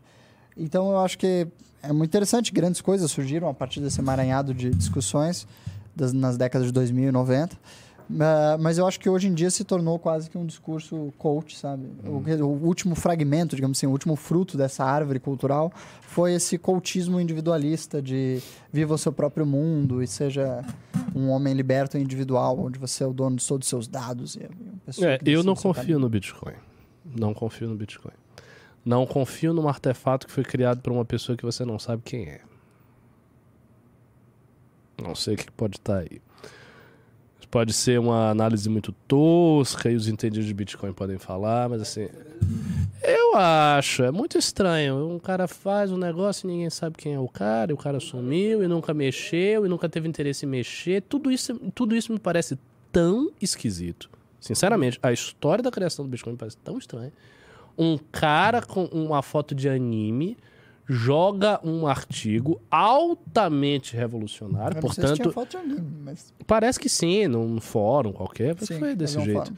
Então, o cara com uma foto do anime lá, essa Sakura, aí o cara joga um artigo genial que vai afetar todas as finanças globais. E ninguém sabe quem é o cara, e nunca soube, e o cara nunca mexeu no dinheiro dele, e o cara sumiu. Isso, meu irmão, isso é tão esquisito, cara. Isso é tão. Pense um pouco o quão esquisito é isso. O quão estranho é Ah, isso. fato. Entendeu? Assim, pessoas que fazem artigos revolucionários, elas, elas ganham um Nobel. Elas ganham medalha Fields. Elas se tornam grandes cientistas renomados. Esse cara fez um negócio que era para ele ser uma das maiores figuras do planeta Terra. Pra ele estar sendo convidado na ONU e palestrar. E, e ninguém sabe quem é o cara. O cara tem uma fortuna, né? Se ele fosse mexer os bitcoins, que é maior do que a do Elon Musk, provavelmente. É, pô, não sei de nada. Vai aí atrás você tá confiando no Bitcoin. Daqui a pouco o cara aperta um botão vermelho, muda tudo, você vai ver. Me- Eu, eu acho engraçado que assim, os defensores do Bitcoin, eles, eles vão. É que nem os defensores da- das ações da Tesla por um período. Tipo, a galera entra de corpo e alma. De tá corpo e alma, Não é só investimento para mim, é uma ideologia. Não sei. É Não, tudo é muito bacana, ideologia, não sei o quê. Mas ainda assim, eu não gosto do fato de que a coisa foi criada por uma pessoa que ninguém sabe quem é, cara. Isso é estranho. Até a bomba atômica as pessoas sabem quem é. Robert Oppenheimer. Mas o, o Bitcoin você não sabe. E você tá tranquilo com isso. Eu acho que assim. Isso, isso talvez reflita um pouco da personalidade do criador. Eu tava vendo aquele sujeito que foi o grande desenvolvedor da teoria dos jogos, que ganhou o prêmio Nobel, O John Nash. é o John Nash. Se for ver, assim, por que, que o John Nash eh, desenvolveu a teoria do- dos jogos? E a personalidade dele informa muito a razão da construção dele. Assim como acho que todo filósofo, a personalidade e a vida do sujeito informa a, a obra dele, assim como todo artista. O John Nash é um esquizofrênico paranoico. É, é Então, esquizofrênico. a, a ideia de que um esquizofrênico paranoico que tivesse uma inteligência absolutamente brilhante, como esse sujeito, que é um absoluto gênio, ah, fosse escrever uma descrição no mundo na qual você não pode confiar em ninguém, porque você parte sempre do pressuposto em teoria de jogos que ah, todos estão contra todos, é um reflexo perfeito do que seria, digamos assim, a obra intelectual de um esquizofrênico paranoico. Com certeza, mas você veja que nós sabemos quem é o John Nash. Ele teve um grande filme estrelado por Russell Crowe e ele ganhou o Nobel. o que eu estou querendo dizer aqui, meus senhores, é que a- a- até algumas pessoas argumentaram que, ah, mas quando saiu o Bitcoin não era nada. Cara, uma pessoa que escreve um artigo do impacto do que foi o artigo, ele sabe que aquilo é importante. Sim. Meu irmão, é como você terminar de escrever a nona sinfonia. Você sabe que aquilo é eterno. A, a pessoa, a pessoa que trabalha com qualquer área, eu sou um filósofo, eu trabalho com pensamento. Se eu criar uma teoria que eu veja isso aqui fica, eu, eu vou saber automaticamente. É assim, imediato. Isso aqui é uma, é uma coisa grandiosa. Então o cara fez aquilo, ele sabe que é uma coisa grandiosa. Ele não fez, ah, um negocinho. Ele fez um negócio que ia mudar a humanidade. Ele sabia disso. Quem não sabia foram as pessoas iniciais que começaram aí a atuar. Tudo bem, mas o cara que criou, ele sabia. Não, é Então que quem ele- é esse cara? ele- Por que, que ele fez isso? Por que, que ele tem o dinheiro dele e ele não move? O que, que, é isso? Isso é um grande mistério, cara. O artigo inicial do Bitcoin é bem pretensioso, no sentido de que ele parece reconhecer perfeitamente a, Pode ser esse velho os impactos culturais e econômicos do que ele estava propondo. Então, não é, o autor mesmo explicita que ele entendia os impactos do que ele estava O, o propondo. Sandro Marcos, é o contrário, todos sabem onde tudo está, no Bitcoin. Eu não estou falando, eu estou falando quem é a pessoa que fez o Bitcoin, meu filho. Se você sabe quem é a pessoa que fez, você diga quem é. Onde é que ele mora? Ou, ou a gente está errado. Não, não existe uma conta parada do Bitcoin? Sim, a conta de Satoshi. Tá, o cara tem 5 milhões de Bitcoin. O- Heitor entende essas coisas. Tem 5 milhões de Bitcoins que estão parados. Verdade ou mentira? Verdade. Quem é o cara que é o Satoshi Nakamoto? Quem é? Você sabe quem é? Me diga. Onde é que ele mora? Ele tá onde? Entendeu? Ess- Essas coisas são estranhas. Se- agora, se você vê um negócio dele, você acha que não tem nada estranho, meu cara, você tem alguma incredulidade. Você tá-. Sim, mas ninguém sabe. Foi assassinado sabe. por quem? Foi assassinado quê? por quê? Ele fez esta merda sozinho? Sei lá, vai ver que o cara é um agente do, da China. Ninguém, ninguém sabe. Entendeu? Esse cara pode ser qualquer coisa. Ele pode ser um espirão ia- iraniano, ele pode ser um agente chinês, ele pode ser muita coisa. Minha, Outra minha- coisa. A minha tese é que é, um- é um- uma pessoa brilhante, super paranoica, porque tipo, esse tipo de pensamento só iria emergir de alguém que fosse insanamente paranoico e, e- como é que eu posso dizer? Insanamente paranoico e muito preocupado com a confidencialidade de tudo. Porque- Imaginando que ele é um gênio individual que está trabalhando individualmente. Sim, sim. Quem é não interessa, ele fez o código público. Não, não- Não interessa. Cara, sempre interessa. Você, é o que eu acho muita graça, porque as pessoas que não confiam no Estado, elas não confiam no Estado. Ah, o Estado, os espiões! Mas aí elas transferem a confiança toda pro Bitcoin, porque eu entendo como Bitcoin. Outra coisa, essa história de ah, as pessoas esgotaram, elas entendem plenamente o funcionamento do Bitcoin. Será? Será que você entende plenamente? Não sei se você entende plenamente. Às vezes tem coisas que só o criador do negócio sabe. Coisas que estão, sabe, tão profundamente arraigadas ali que só ele sabe. Porque, obviamente, esse cara é um gênio fora do comum. Enfim, eu, eu, eu tenho Bitcoin. Tenho um monte de, de Bitcoin. Não, um monte de Bitcoin. Um não monte tem. é forte, hein, Um cara? monte é forte. Até daqui a Um pouco monte os é caras vão muito aqui me forte, sequestrar. Não, eu não tenho um monte de Bitcoin, mas- mas eu tenho uma grana considerável que eu botei no Bitcoin. Inclusive, importa pra mim. Então, ok, tudo bem, Bitcoin é legal. Agora, ainda assim, eu não confio. Eu acho uma coisa estranha. Esse cara aí, quem é esse cara? Tá. É. É. Meio comunista dos 5 reais, um pimba muito legal. E em homenagem à série The Last of Us, liste os 5 melhores filmes pós-apocalípticos, na sua opinião. Ah, tá bom. Bem, vamos lá, pessoal. Pós só vale se faz apocalipse. Primeiro lugar, A Boy and His Dog. O Garoto e Seu Cachorro. Esse filme é lindo, é emocionante. É sobre um rapaz que tenta viver num futuro apocalíptico com seu cachorro telepata, no qual o cachorro é brilhante, como se fosse um, um, sabe, um filósofo, uma mente elucidada, ao passo que o garoto é, é um jovem pervertido, não educado, que busca ah, acasalar na primeira oportunidade que ele tem. E ele é educado pelo seu cachorro.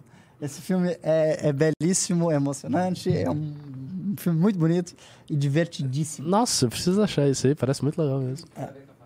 Pô, esse aí, tirando os ah, momentos de canibalismo e, e um pouco de, de sugestões de pornografia que é no filme, é, é bem bom. Ah, mas é um clássico, esse filme é realmente muito bom. Ah, outro filme, se eu não me engano, posso estar errado no título, mas acho que vocês devem conhecer por esse título. Ah, o livro de Eli. É, ma- mas você chegaria a botar como segundo da história de tudo que você viu de filme? Não, mas assim, não é que o filme seja bem feito, mas eu acho que a proposta do filme é brilhante. A ideia do filme é, genial. Eu, Só eu também achei. Entendeu? A ideia do filme não é um filme bom, só que é um filme cuja proposta é brilhante. Ele é muito. Eu acho que ele é baseado, influenciado por aquele Fahrenheit, que é um, um livro do Ray Bradbury que foi adaptado para o cinema no clássico Fahrenheit. Cara, esse é um dos cinco melhores filmes pós-apocalípticos do mundo. Tá bom, então troca o filme dali para um outro filme que tem exatamente a mesma história, só que é melhor. Beleza? Fahrenheit 451. Conta a história de um futuro pós-apocalíptico no qual a humanidade decidiu que não vai ter mais livros, nem cultura, nem registros. Ah, só os registros permitidos pelo Estado.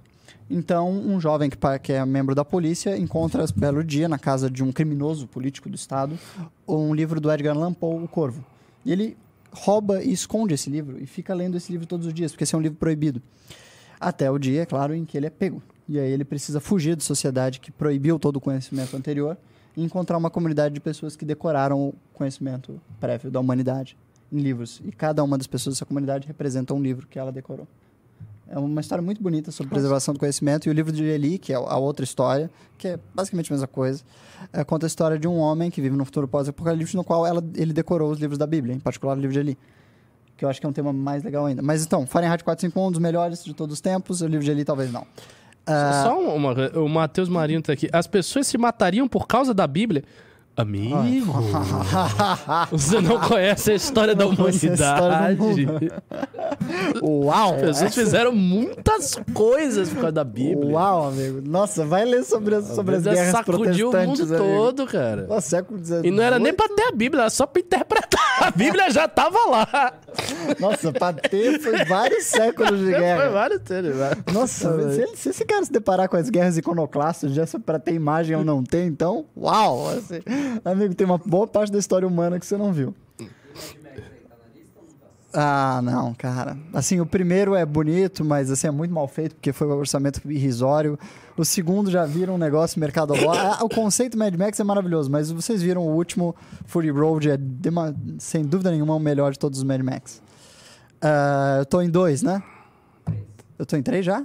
Não, você falou. Não, ele já falou três. Já- você já ah, falou Mad três. Max, vamos com Mad Max Fury Road, porque foi um dos únicos que foi indicado pra Oscar. Vo- Você então- falou esse o, do cachorro, o livro de Ellie, Fahrenheit. E... Dois muito, muito, muito bons. Vamos aí com dois muito, muito bons, muito bons.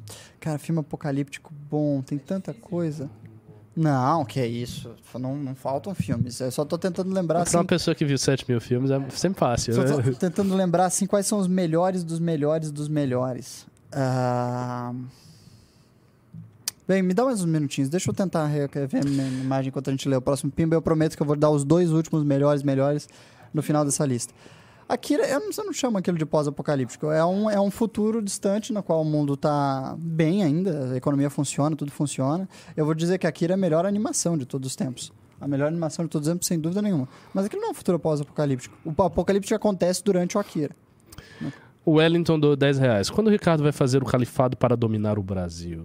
Já estamos montando o califado. Infelizmente, o califado não é islâmico. Ele é conservador, liberal, tá? É um califado assim, minha boca. Sérgio Murilo Ferreira, do 20 reais. Vi a conversa de vocês no Monark. É evidente que o Monark é um simpatizante do bolsonarismo. Ele cobrou do MBL defender ativamente o Bolsonaro, mas não lembro dele cobrar alguma vez um bolsonarista defender ou respeitar o MBL. Eu não acho que a posição do Monark seja definida pela simpatia que ele tem pelo Bolsonaro. Pode ter até alguma, mas eu acho que já não tem mais muita simpatia. Eu vi ele fazendo várias críticas dizendo que o Bolsonaro errou e tal. Agora, o Monark é obcecado com um conceito muito estrito e rigoroso de liberdade de expressão e ele não vai dar pé disso, porque ele acredita naquele negócio. Pronto, cheguei. É. Lembrei dos filmes. Ah, bem, tenho Na Estrada, uma adaptação recente, vocês podem ver, eu sugiro aí como sexto, sexto lugar, vai, sexto lugar de melhores filmes de apocalipse da história, Na Estrada.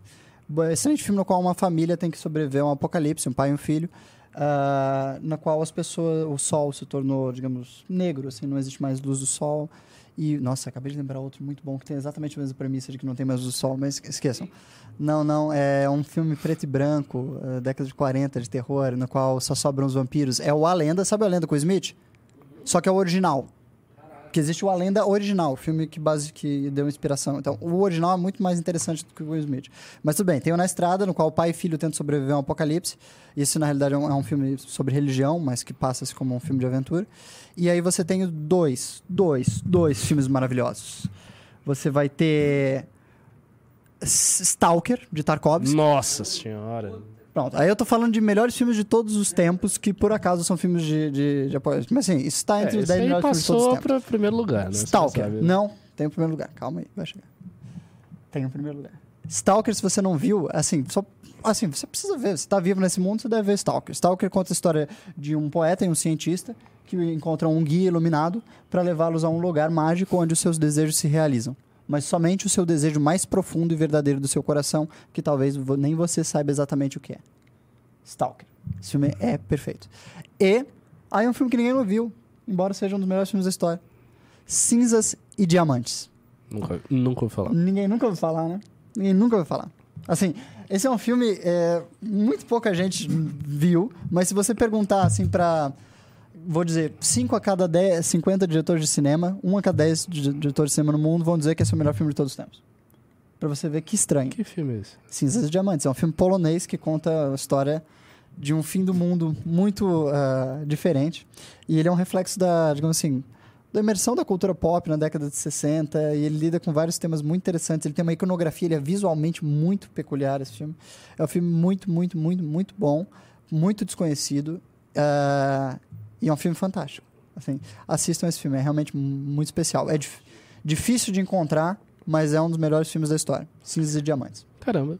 Abinadab Figueiredo dos 5 reais. Vocês recomendam o conjunto A História da Literatura Ocidental do Carpo Ah, claro. como introdução aos estudos ou como um tipo de guia?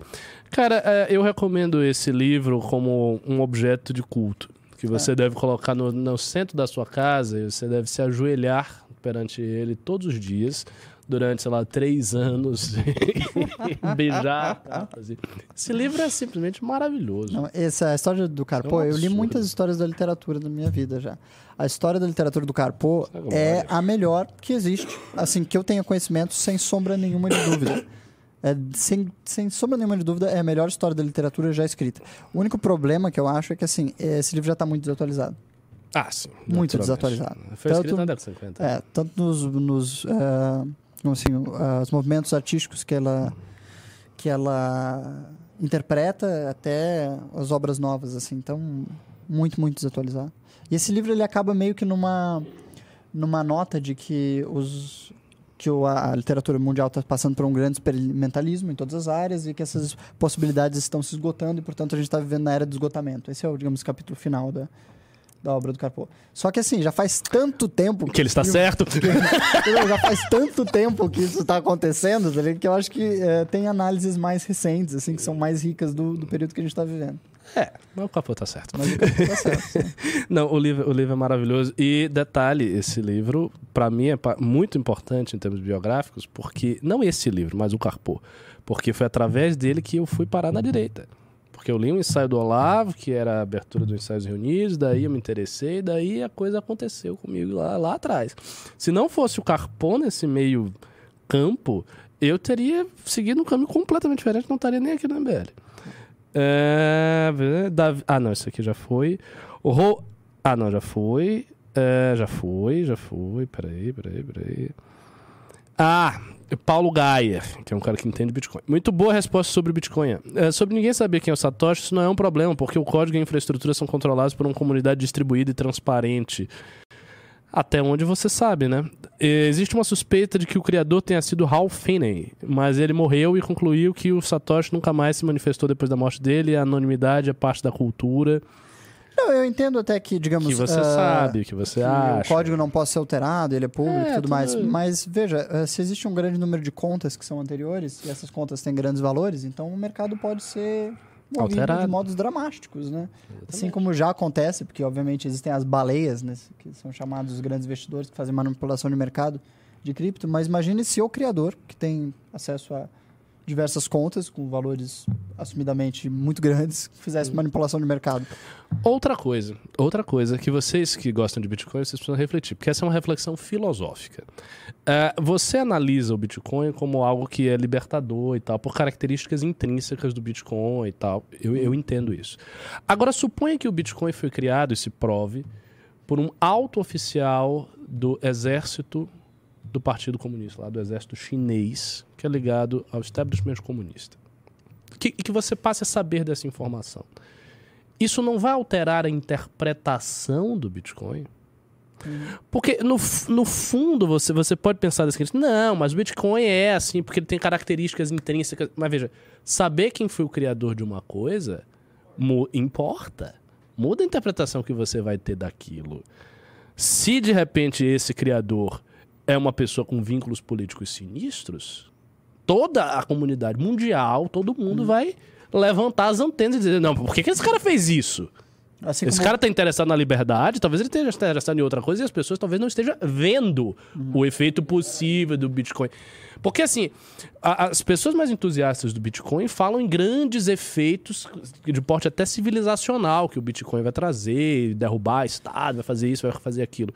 Tá, e se isso for um plano pra outra coisa que você não sabe o que é? Não, sabia que a China apoia o desenvolvimento do Bitcoin? Porque a China apoia qualquer coisa que for contra É, o dólar. é, e, mas o Putin apoia o desenvolvimento da, do Ethereum, porque o Ethereum foi desenvolvido na Rússia, inicialmente. Exatamente. Então o, Rússia, o Putin apoia muito notoriamente, muito publicamente o desenvolvimento do Ethereum. Tá. Mas o que eu acho que é, é de se considerar aí, para além disso, é que assim, me, preocupa, eu acho que eh, as criptomoedas, de modo geral, a minha análise, a análise do Yankee, né, elas não são a porta de abertura para a liberdade econômica. Eu acho que elas são a porta de abertura para o fim da liberdade econômica. Minha interpretação é de que no momento em que você tem criptomoedas eh, do Estado ou mesmo livres, você, você tem um identificador de todo o consumo que uma pessoa faz ao longo da vida dela. Porque, óbvio, você pode ter uma carteira você troca a sua carteira e usa duas, três, quatro, cinco, dez, infinitas carteiras diferentes. Mas vamos supor que você tenha pelo Estado uma carteira de criptomoeda vinculada ao seu CPF.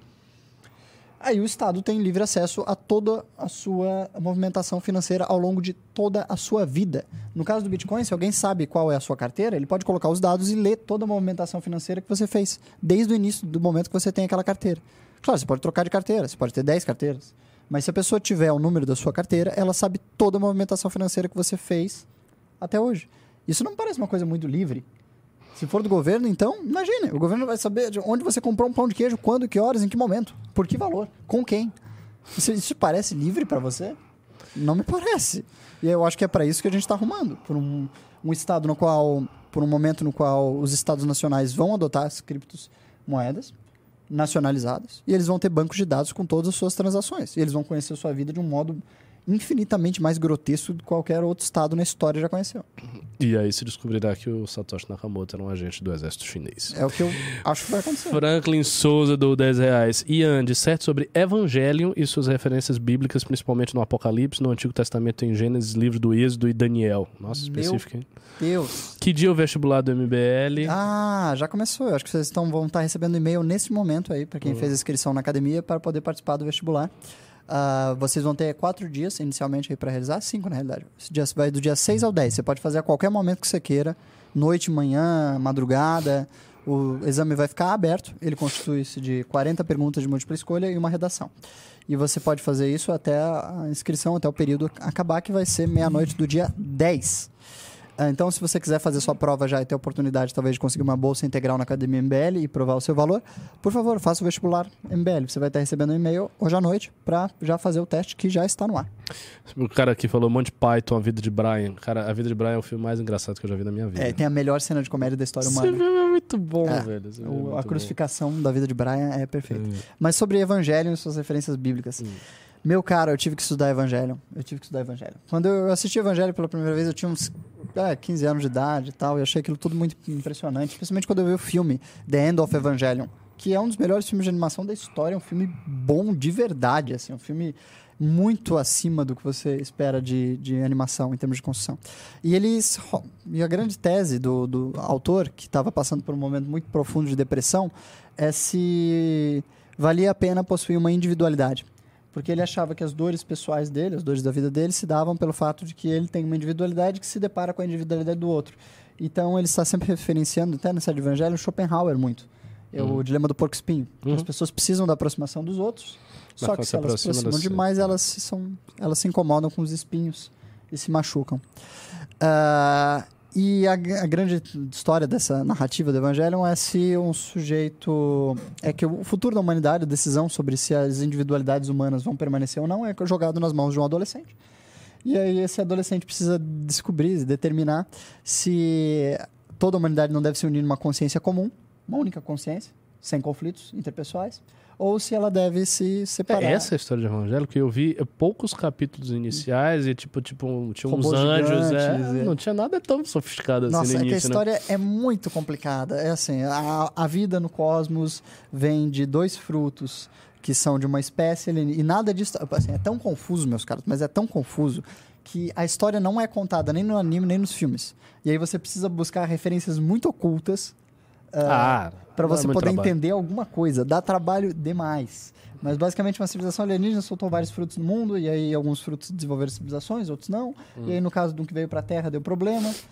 E aí uma seita de cientistas fanáticos religiosos tentam reconstruir o fim do mundo através dessa do Ah, experimento os, sobre peraí, os anjos eles são criados, eles não são emitidos por Deus? Os De onde é an- que vem aqueles anjos? Porque tem uns anjos gigantes, muito grandes, que eles aparecem. Eu, eu, eu assisti, tipo, três eles episódios. São, eles são frutos dessa espécie alienígena que é a vontade de Deus.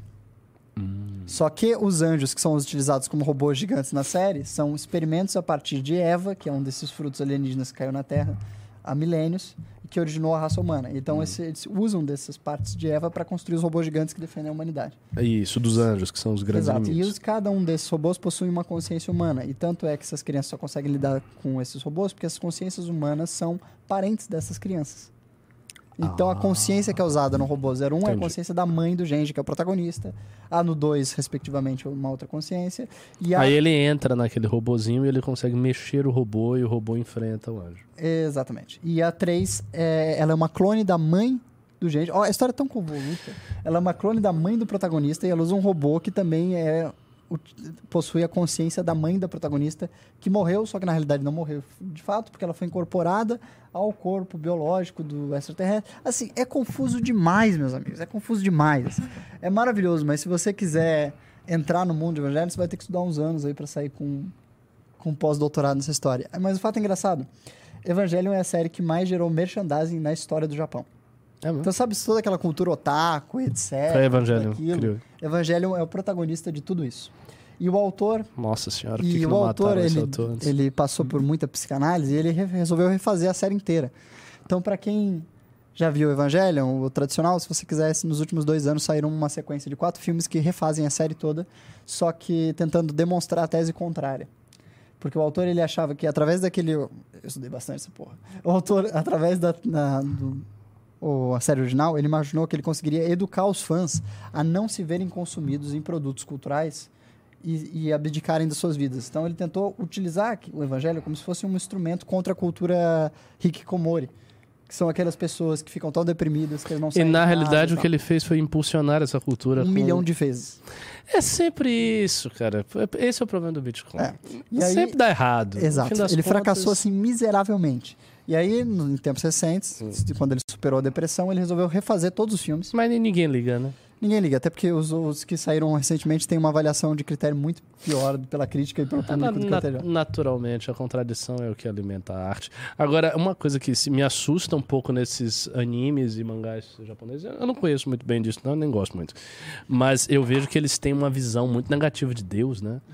O japonês é um bicho gnóstico, ele acha que Deus é um monstro sempre. Sim, sim. Sempre Deus está fazendo alguma coisa absolutamente aterrorizante. Ele manda titãs para devorar as pessoas, ele manda anjos que vão matar toda a humanidade, ele manda desgraças infinitas, o Godzilla, qualquer coisa. É, é sempre, sempre- assim, Deus é de uma negatividade total, né? Eles vivem no Japão, né? Tsunami, claro que é, é legal etc. com a gente. Pelo amor de Deus. Ah, brasileiro é que tá mal, o japonês tá É ótimo. Você não viu uma série chamada Devilman. Tem uma adaptação ah, de uma série animada de Devilman, é um clássico do mangá japonês, na qual ah, Satanás é o herói. A, Deus Ya- a é um Yara tá sol agoniada aqui, nos cobrando muito. Fala, fala, cadê o assunto principal sobre rachadinha? Eu quero saber rachadinha. Gente, já saiu o dia, a gente não falou disso não, Yara, relaxei. Mas, continuo. Devilman é uma série de, de desenho pra criança, É. na qual Satanás, o nome do personagem é Satanás. Satanás. Ele tem uma motocicleta e ele luta num futuro pós-apocalíptico do lado do Devilman, que é o protagonista do mangá, ah, para salvar o mundo de Deus. de Deus, que E é Deus ruim. é um sol, e o sol é maligno e está destruindo o mundo. Ah, E aí, Materazo. O motoqueiro Satanás está... é inacreditável como Não, é que eles é- interpretam a cultura ocidental. Eles têm uma visão muito negativa de Deus. É, é quase sempre assim. Eu, eu não vi, né? Não vi, mas eu aquele Full Metal Alchemist Sim, nossa, que Deus acaba é... e Deus é um, um- bonequinho ali muito, muito estranho. Sádico, né? é um boneco sádico, sádico. que só tem uma boca e dá risada, assim, uma coisa estranha. Aquilo é é a verdade e destrói o, protagonista, o, o vilão. Então, assim, sempre Deus é ruim nessas coisas. Isso é um pouco revoltante, pô.